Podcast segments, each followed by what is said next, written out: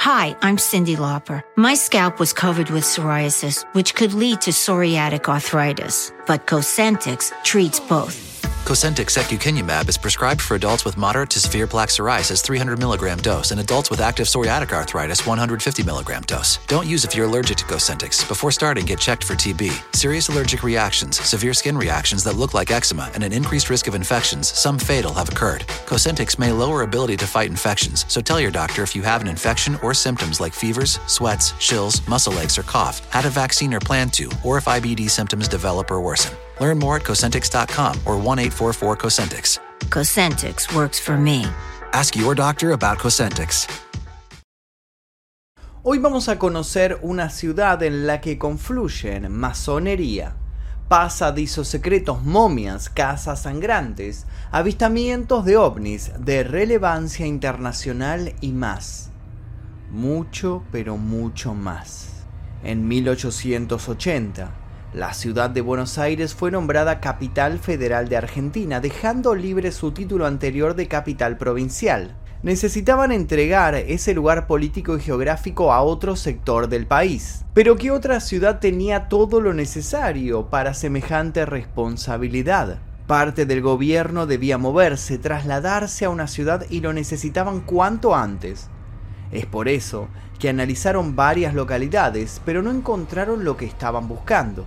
Fue entonces cuando se decidió crear una ciudad desde cero. De esa manera el germen platense comenzó a tomar forma hasta crecer y convertirse en una de las ciudades con más misterios de Argentina. Hoy vamos a adentrarnos en algunos de ellos. Pero antes de comenzar les pido por favor que dejen su like aquí debajo, se suscriban si todavía no lo hicieron y activen notificaciones. Si les gusta este tipo de formato de video totalmente diferente al resto, por favor no olviden apoyarlo también compartiéndolo y dejando un comentario.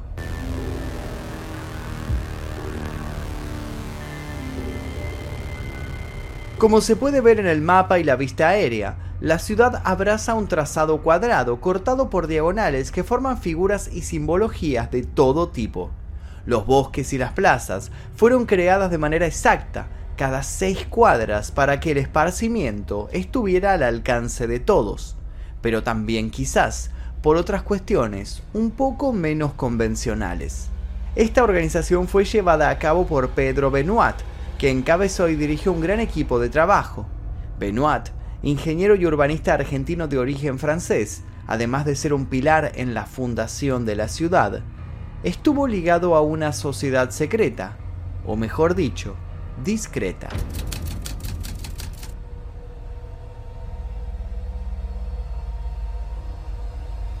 En la planificación platense es amplia la lista de masones que estuvieron a cargo de diferentes puestos importantes. La simbología oculta de la masonería está desperdigada por todos los recovecos de la ciudad. La arquitectura, que está a la vista de todos, oculta muchas representaciones importantes de la logia. Un claro ejemplo está en las diagonales características de la plata. La escuadra y el compás, una imagen fundamental masónica, se puede ver en el trazado de las calles, más específicamente en sus diagonales. El compás está formado por la diagonal 77 y la diagonal 78 y la escuadra está formada por la diagonal 73, diagonal 74, 79 y la 80. Todos estos números además tendrían una característica particular para la sociedad. Se supone que en este mapa también se puede encontrar dibujado el árbol de la vida. Partiendo de esta simbología también encontramos relación con el árbol de las esferas de la masonería, donde cada una de las esferas corresponde a la ubicación que toman los masónicos dentro de la logia. A su vez, existe una historia dentro de la historia que llama mucho la atención, sobre todo para los amantes de las novelas de aventuras y ciencia ficción. Hay teorías que dicen que el trazado de la ciudad se inspiró en la novela Los 500 millones de la Begún de Julio Verne. Además, en 1889, Pedro Benoit presentó a La Plata en la Exposición Internacional de París, y la ciudad se llevó la medalla de oro y la calificaron como la ciudad de Julio Verne. Otra conjetura apuntó a que Verne y Benoit se reunieron personalmente cuando el escritor francés participó de un congreso de masones en Argentina. Ahí se mostraron las planificaciones urbanísticas que iba a tener la ciudad. Vale aclarar que esto sucedió muchos años antes de su fundación. Pero, ¿qué decía Verne en su libro? Él al respecto escribió, cada medio kilómetro las calles se ensanchan para tomar el nombre de bulevares o de avenidas. En cada cruce hay un jardín público ornamentado con bellas copias de las obras maestras de la escultura, en espera de que los artistas produzcan estatuas originales dignas de reemplazar.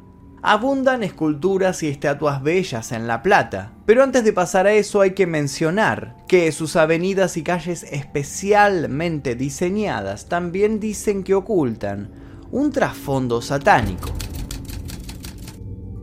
El escritor Gualberto Reinal, autor del famoso libro La historia oculta de la ciudad de La Plata, halló el número 666 en muchísimos sectores de la ciudad, incluso también en el trazado de sus calles. Contando desde el centro urbanístico que sería la Plaza Moreno, se puede segmentar la ciudad en bloques mostrando una referencia al anticristo. En el plano se pueden ver formados segmentos de tres cuadrados separados cada seis cuadras. Su interpretación es que tres veces el número 6 es 666. Desde el centro, de manera diagonal hasta el extremo, se pueden encontrar otras tres secciones de 6 cuadras, otros 666. Además, a la avenida 66 se le dio el nombre de Pedro Benoit en su honor. Pero está claro que Reinal hablaba de una diagramación general, ya que hay sectores del mapa que no llegan o no superan las 6 cuadras. Luego el escritor presentaría una serie de cuentas un tanto rebuscadas, pero su intención estuvo centrada en la suma de las diagonales. ¿Las diagonales de la plata acaso suman 666? Algunos aseveran que sí, pero las matemáticas dicen otra cosa. Si se suman las diagonales principales, 73 más 74 más 75 más 76 más 77 más 78 más 79 más 80, el resultado es 612. Pero ¿dónde está el número 54 que hace falta para alcanzar el número de la bestia? ¿Llevará acaso este camino a la bestia del inframundo? ¿Será la plata acaso quien contenga el mal con sus diagonales? Eso realmente no lo sabemos, pero lo que sí sabemos es que la gente siempre dice constantemente que acá en La Plata siempre te perdés. Entonces, Guillermo, Listo. ¿qué haces acá? Otra vez con vos, pero que. Pero, ¿Qué te cuento siempre cuando me pierdo? ¿Te Me perdiste? perdí acá en La Plata, este, buscando historias, investigando y no sé, una diagonal me llevó a otra y, y me llevaron a vos. Pará, ¿estás buscando historias? Sé que yo también estoy buscando historias. ¿Conoces alguna? De las buenas. De las muy buenas. Empecemos por el comienzo. Ok, ¿cómo empezó todo?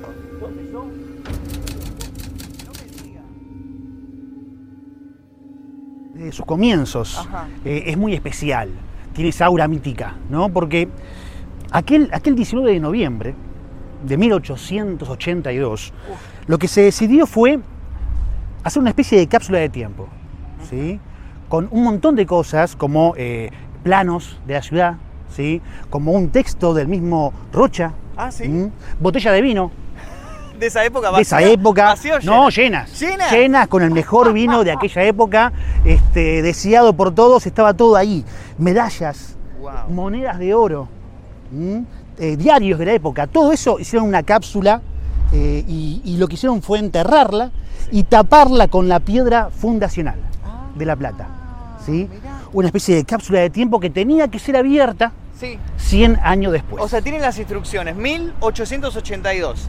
Entonces, 100 años después, 1982, Guerra de Malvinas, ¿no? Justo. Justo. O sea, un año complicado para Argentina. Y dos Para- años antes de que nacieras. Sí, mirá cómo te acordás. ¿Viste? Mirá cómo te encima yo, 17 de noviembre y esto está 19 de noviembre. 19 de noviembre. O sea, dos, justo dos años antes que yo naciera se tenía que abrir toda esta cápsula del tiempo con todo encerrado. Todo ahí, cerrado. Hace 100 años que estaba ahí guardado. Ese, ese- ese comienzo de La Plata cerrado en una especie de cripta, ¿no? Una especie de cripta, claro. Claro. Qué loco, qué loco eso. Y, y aquí no sabés dónde. ¿Dónde se encuentra hoy, ahora, ese Esa- lugar? Esa cápsula del tiempo, no sé, allá en la catedral. Está sentado en ella. O sea que todo eso está acá. Eh, no, no, no, no. ¿Qué Yo- pasó? Yo igual me alejo por las dudas, te digo, ¿eh? Haces bien. Tengo miedo. Haces bien porque este lugar es un lugar muy especial, con cierta oscuridad, ¿sí? Porque, te cuento, Ok. 100 años después de la fundación se abre esto, ¿sí? Eh, la gente ansiosa esperando ver esa, todo eso guardado de aquella Claro. fecha tan especial, ¿no? Y se encontró con que el vino ya no estaba, ¿No estaba? no estaba, los cadáveres, las botellas, algún corchito, pero el vino había sido tomado, ¿sí? Eh, los textos de Dardo Rocha, los planos de la ciudad eh, estaban rotos, húmedos, eh, las medallas, algunas sobrevivieron este, con, con símbolos masónicos, están en el museo, eh, pero faltaba mucho oro, faltaban muchas cosas. Una de las hipótesis de la profanación. Sí, Aquel 19 de noviembre, sí. 1882, hacía mucho calor, mucho calor. La gente llegó para, para, este, lo que era el inicio de la Sí, ciudad, de la sí. provincia ¿no? Sí. nueva, este, de la capital de la provincia, y, y llegaron para un banquete. Llegaron para un banquete. Para un banquete, para un festejo maravilloso. Una cena era. Claro, Claro. claro, pero 1882, imagínate. Claro. La gente no venía con remera preparada No, para el calor. traje, galeras, capas y cosas chaleco, así. Claro. este, gamulanes, o sea, No, eh, y, y hacía realmente Sí. calor, mucho Sí. calor. Tanto que la carne, la carne se echó a perder. Carne que iba a ser asada por José Hernández, José Hernández. el autor de Martín, Martín Fierro. Fierro, sí. Exactamente. Él era el asador Él ese era el día. maestro asador, No. este, que bueno, es, no le salió. No, le salió, salió. mucho Claro. calor, la carne se echó a perder, no había agua tampoco. Este, eh, había que conseguir el agua en un pozo que conocían nada más que los obreros de- del lugar que estaban empezando a armar la ciudad. O sea, claro. todo un O lío. sea, tipo un aljibe ahí medio precario, digamos. Eso era. Claro. Ni siquiera aljibe, era un pozo. Claro, eso con 40 grados, o sea, y con e- esas Todo ropas, esas esa ropaje, época. carne No. podrida alrededor, no había asado, Muy bizarro todo, muy raro. muy terrible. Muy terrible. Entonces la gente este, descontenta, salvo algunos pocos que este, estaban cuidados eh, en, un, en un edificio también precario, pero por lo menos cuidados del calor, todo, todo lo que fue popular se, se desarmó. La gente descontenta volvió a los trenes, se larga la lluvia, esperada lluvia, pero imagínate, se embarran todos, todas calles de tierra, o sea, muertos de sed, muertos de hambre, no hubo asado, este, enojadísimos y encima ahora embarrados, ¿no? Olvidate, Dijeron, olvidate. pará, de acá no nos vamos, cuando llega de noche volvemos, cuando nadie cuide Sí. el lugar de la piedra, profanamos todo, nos tomamos el vino que no nos pudimos tomar, ¿no? ¿Fue todo ese mismo día entonces sucedió? Todo ese mismo día se cuenta, se dice, y además hay un dato paranormal, ¿Cuál? que no se conformaron Sí. solamente con profanar, tomar el vino, este, romper eh, los planos de la ciudad, sino que trajeron a una bruja.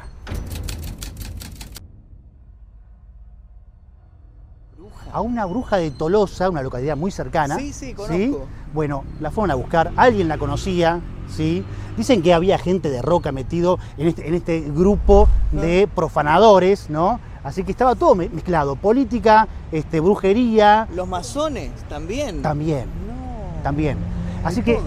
con esta bruja supuestamente lo que hicieron fue después de tomarse el vino, Sí. ¿no? Este, tuvo un ritual, empezaron a caminar en sentido contrario a las agujas del reloj, ¿sí? Alrededor de lo que ya habían profanado.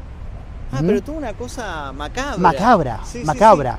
Y ahí se inicia lo que se conoce como la maldición de los gobernadores. Ah, ¿sí? ¿Qué es eso? Rocha, que- tenía posibilidades de ser presidente, Sí. no lo fue. Y después de Rocha ninguno, ningún gobernador de la provincia de Buenos Aires terminó siendo presidente. Y todo por eso, por ese ritual que hicieron. Ahí empieza, se dice que ahí empezó la maldición. Exacto, si la bruja existió, Sí. si este, el ritual le salió bien, este, la prueba es esta, ¿no? que no hubo ningún presidente que antes este, fuera inmediatamente gobernador de Buenos Aires. ¿sí? Hasta que se cuenta que hubo un anti, anti-ritual Claro. que se hizo no hace este, uno- unos años atrás, Sí. este, eh, creo que en una cancha de fútbol, para tratar de combatir lo que había dejado acá la bruja tolosana, La ¿no? bruja tolosana me parece Claro, brillante. y esta especie de lucha entre poderes paranormales en La Plata terminan dejando a alguien que fue gobernador, como Dualde, como presidente, pero en el medio de todo ese lío del Todo corralito, quilombo, no hubo votación, presidente, pero no, claro. cosa, Así claro. que tal vez ese lío político, el corralito y todo eso sea una especie de este, Consecuencia. de toda esta lucha entre este, brujas y brujos acá en La Plata. ¡Wow! Me parece maravilloso.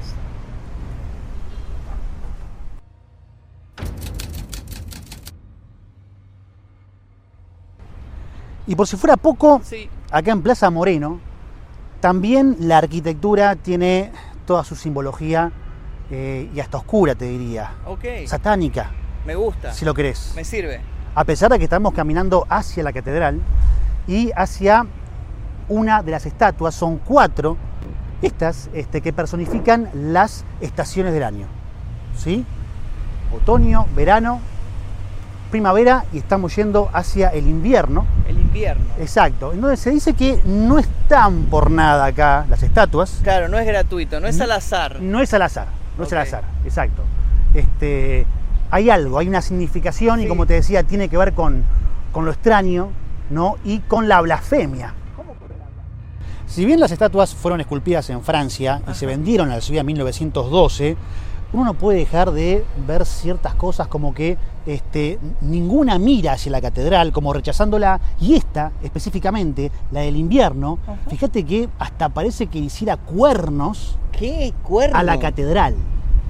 No, Sí. lo estoy viendo, sí, sí, sí. Cuernos. Está como mirando como para afuera. No como quiere si- mirarla. no quiero mirar la catedral, estoy haciendo cuerno. Exactamente, pero le hace los cuernos a la Sí. catedral, es lo que se dice, este, Es como un mito, ¿no? De, de que, de que fue construida así a propósito. Rechaza Claro. la catedral. Como te decía recién, fueron esculpidas en Francia, se vendieron en 1912 a La Plata, no parece haber un, este, un eh, origen común, un, eh, buscar esto, pero bueno, se dice que de alguna manera por algo están acá ahora, por algo no miran a la catedral y por algo esa mano está haciendo ese, ese símbolo. Puede estar tapando el fuego de la ánfora, puede ser, Sí. pero uno eh, No, no, puede- es ¿no? es casualidad, Depende del plano que uno tome y dice, no, son cuernos y la catedral está detrás, ¿no? Me encanta. Y encima eso no es lo único. ¿Vos conocés la historia de, de la diagonal misteriosa, la 54, la que completa el 666, el número de la bestia? Sí, esa la conozco. Bueno, supuestamente estamos parados arriba de la diagonal, porque es uno de los túneles subterráneos. ¿sí? Estamos parados. sobre Esa, es la diagonal 54. Está bajo tierra y cruza la plaza porque une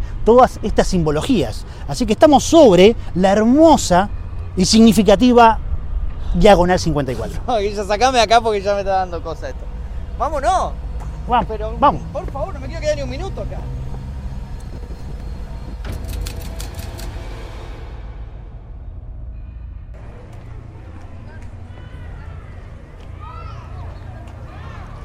Bueno, qué bueno, un museo. Me trajiste por fin un lugar tranquilo para aprender, para conocer, ¿no? Yo no le, le- le diría tranquilo al Museo de la Plata porque está lleno de historias también. No me digas. sí, y de ¿en historias serio? que te sacan la tranquilidad. Si querés te cuento. Dale, dale, contame, pero no puede ser. No hay lugar. Bueno, ya por 1922, Sí. acá al museo traen unas momias egipcias. Momias egipcias. Exactamente, ¿qué tiene que tener una buena momia egipcia? Una maldición, supongo. Exactamente. Y no cualquier maldición. Una buena maldición que la reciben, ¿no? La, la sufren los que trabajaban en el museo en aquella época cuando abren el sarcófago, descubren la momia, aire viciado. Uh, ¿sí? Claro, imagino, todo el polvo volando por todos lados.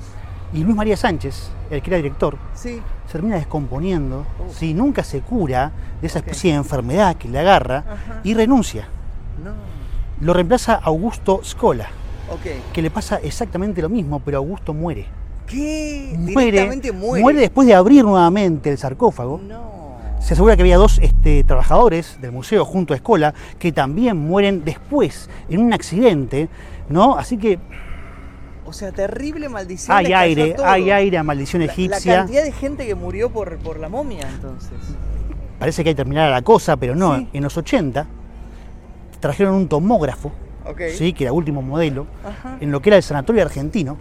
Y este, el que era el director quiere ahora llevar estas momias a sacarles ¿no? tomografías Sí. para ver, para estudiarlas, para Claro, tener nuevos dentro, informes. ¿no? Claro, Exactamente, exacto, en los 80. Sí. Y también se cuenta que este, lo- los camilleros del sanatorio que la llevaban se descompusieron, uno se tuvo que ir, la subían en ascensor y el ascensor se descompuso, se quedó parado dos horas. Eh, bueno, aparentemente se pudieron hacer las tomografías, Sí. más de eso no pasó, ¿sí? Ok. Existen, están acá ahora, ¿Están las momias esas malditas están las ahí? momias malditas. Wow. ¿sí? Así que tenemos de todo acá. No, hay de todo. ¿Qué ¿no? nos puede llegar a faltar Sí, en el museo? No tengo idea. O, digamos, hasta muy bien, sí. que los hay, hay muchos esqueletos de dinosaurios maravillosos, enormes, gigantes, pero hay un dato que saben pocos, y es que estuvo la posibilidad, casi, casi se da, esto de traer un dinosaurio vivo. ¿Eh? Un dinosaurio, No, sí, sí, sí, Un dinosaurio vivo. Ya estás inventando. no, no, no, no, no. Esto, esto sucedió. Sí. Esto ocurrió también allá por los años 20, ¿eh? este, cuando un explorador este, estadounidense Sí. ¿sí?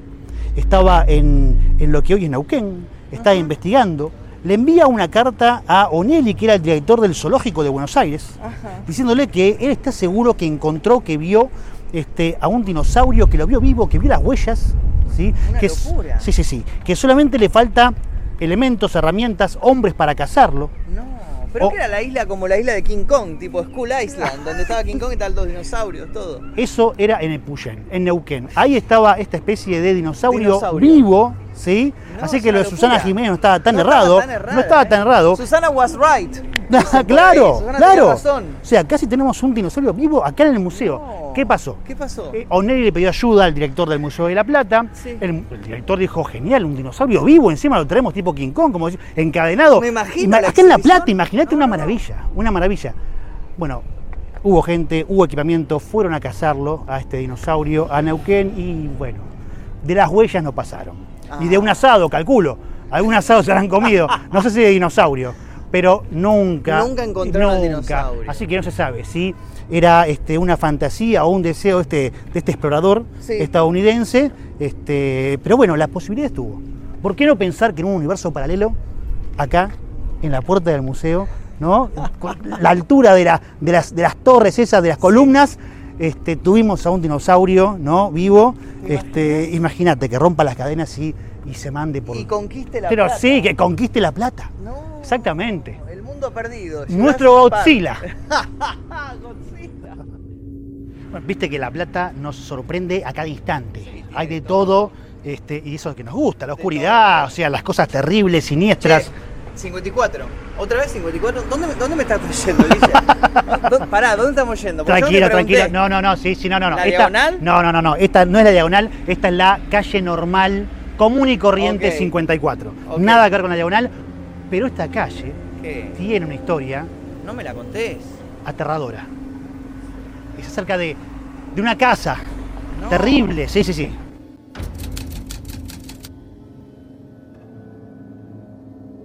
En esta, en esta calle 54, en el año 1986, más precisamente en noviembre, Noviembre del 86. exacto, Ok. en una casa de fotografías llamada Iris, Foto Iris, Foto iris. ¿Mm? Como el iris del ojo. exacto, exacto. Una familia que vivía en ese lugar y tenía la casa de fotografías en la planta baja, Ujú.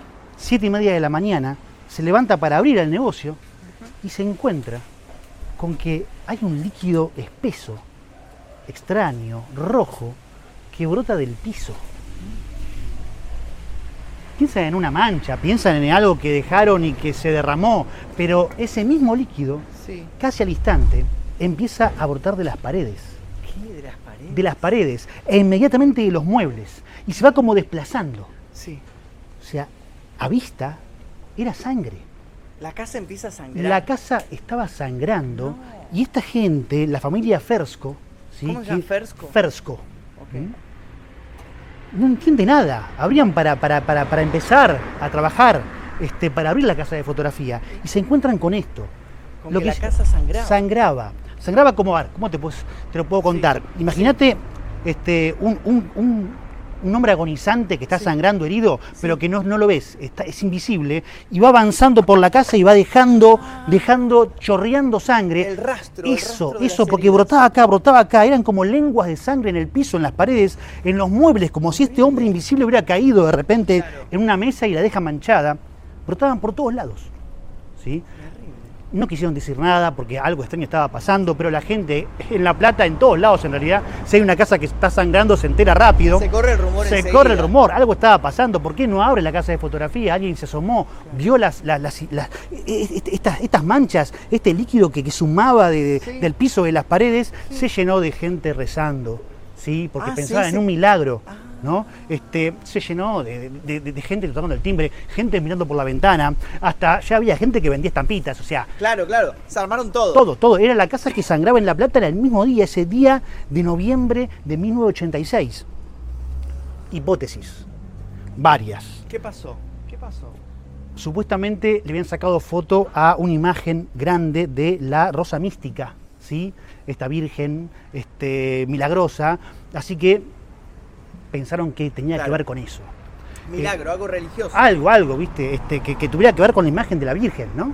Eh, una versión bien lógica, hubo una, un, un tiroteo, muere alguien frente a la casa y había gente que decía que esa madrugada habían visto meter este, este cuerpo herido dentro de la casa y esas manchas serían de este cadáver y para no quedar este, metidos en algo policial habrían inventado esto de la sangre brotando. Pero la sangre seguía brotando. Se dice que llegaron parapsicólogos. Se dice que en la semana llegaron dos autos negros, Sí. bajaron ocho personas ¿Hombres de vestidas de negro? algo así. Los hombres negros Pero eso era de una mujer. De una mujer en ese grupo que después de buscar en la casa, ¿no? La dejaron pasar, Sí. este, se le acerca a Luis Fersco, el papá, el dueño de la casa, de la casa. y le dice, estábamos esperando que esto suceda. ¿Qué? Y se van. Como una sociedad secreta. Algo así, estaban esperando que en esa casa sangrara. O sea, ya sabían que iba a pasar eso.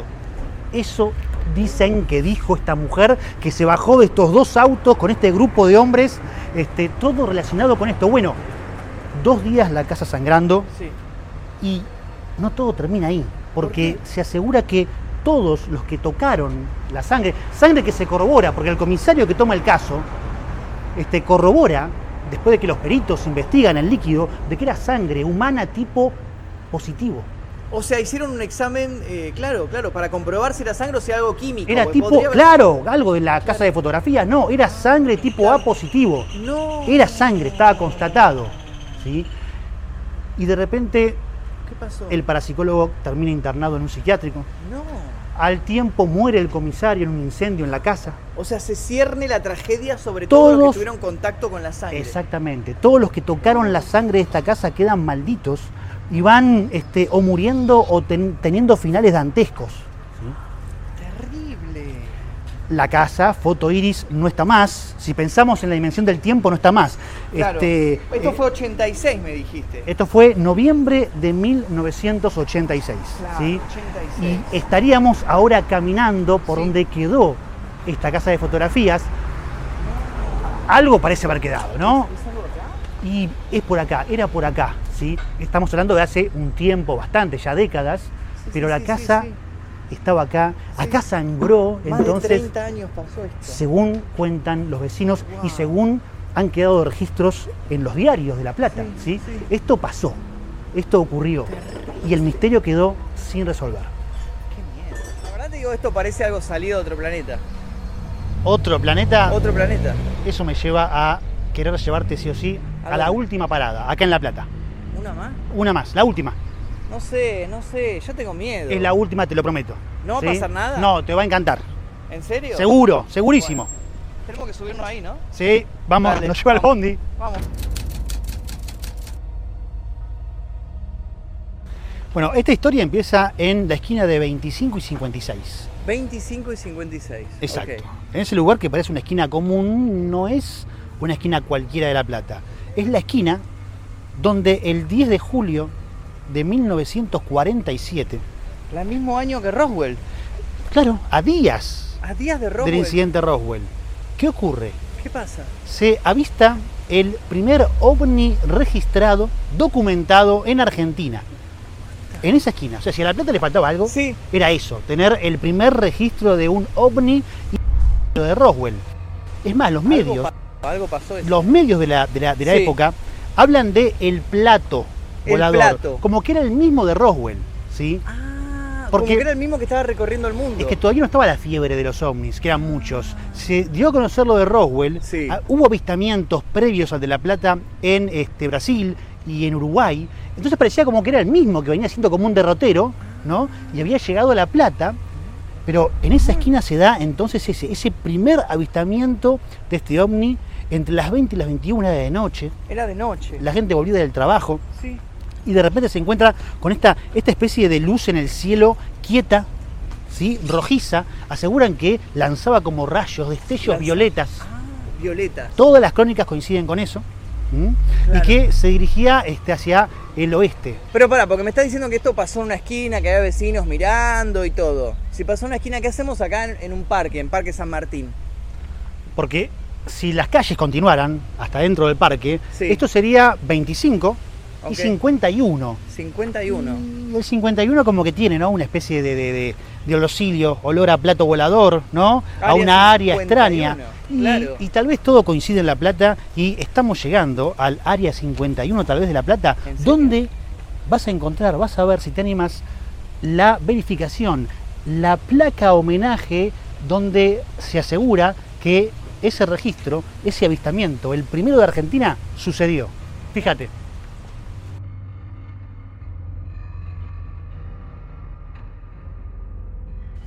Pero Guillermo al fin. Guillermo. Guillermo. Guillermo. En la ciudad de las diagonales, la simbología del pasado se fusiona con los pasos que damos a diario, y es imposible saber si no seremos nosotros los próximos en protagonizar alguna de estas historias llenas de monstruos y misterios. Primero fue Parque Chas, ahora la ciudad de La Plata. ¿Cuál será la próxima parada misteriosa? Hi, I'm Cindy Lauper. My scalp was covered with psoriasis, which could lead to psoriatic arthritis, but Cosentix treats both. Cosentix secukinumab is prescribed for adults with moderate to severe plaque psoriasis 300 milligram dose and adults with active psoriatic arthritis 150 milligram dose. Don't use if you're allergic to Cosentix. Before starting, get checked for TB. Serious allergic reactions, severe skin reactions that look like eczema, and an increased risk of infections, some fatal, have occurred. Cosentix may lower ability to fight infections, so tell your doctor if you have an infection or symptoms like fevers, sweats, chills, muscle aches, or cough, had a vaccine or plan to, or if IBD symptoms develop or worsen. Learn more at Cosentix.com or 1 844 Cosentix. Cosentix works for me. Ask your doctor about Cosentix.